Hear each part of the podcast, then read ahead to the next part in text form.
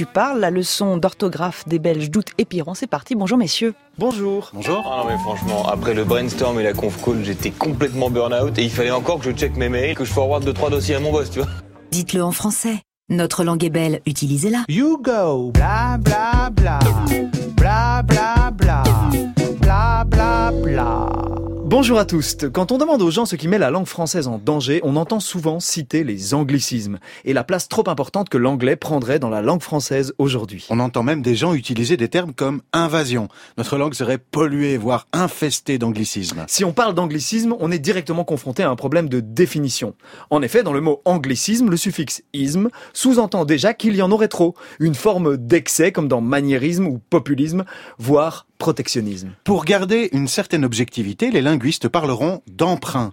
Finalement, le mot anglicisme, ça sert surtout à rappeler qu'un mot n'est pas vraiment français. Mais alors ce serait quoi un mot vraiment français? Prenons trois exemples. Moustache, guitare et train. Francis Chabal. Non, on joue pas à pyramide, Laetitia. guitare, moustache et train. Qui dirait que ces mots ne sont pas français? Pourtant, moustache vient de l'italien, guitare de l'arabe en passant par l'espagnol, et train vient de l'anglais. Donc, quand un mot d'origine anglaise est bien intégré, comme budget ou compétition, est-ce que c'est toujours un anglicisme? Et si le mot d'origine anglaise qu'on emprunte est lui-même d'origine française?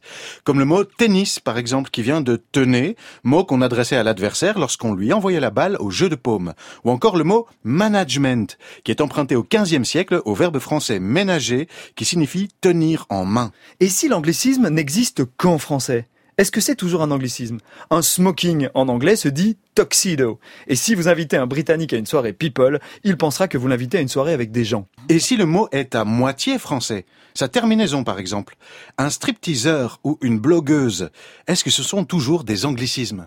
Et si l'anglicisme est prononcé à la française? Les Français disent un square ou la CIA pour CIA. Et pourtant, on dit bien le FBI et non pas FBI. Et si le mot anglais est écrit à la française? Par exemple, si on écrit loser, L-O-U-S-E-U. R.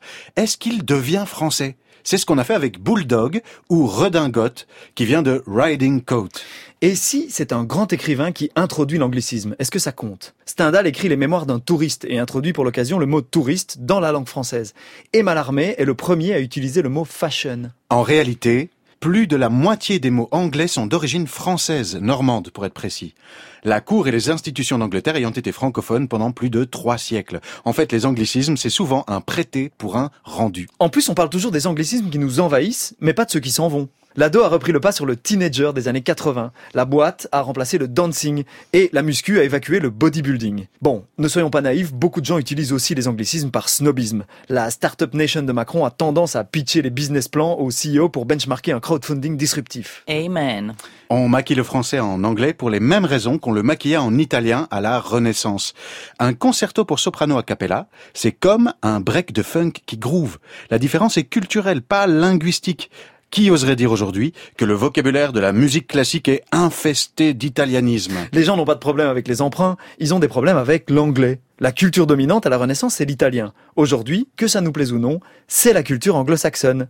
Si on veut plus de vocabulaire français dans la culture, il faut développer plus de culture française. Francophone. C'est vrai que la culture française, ça ne doit pas forcément venir de France. Forcément, oui.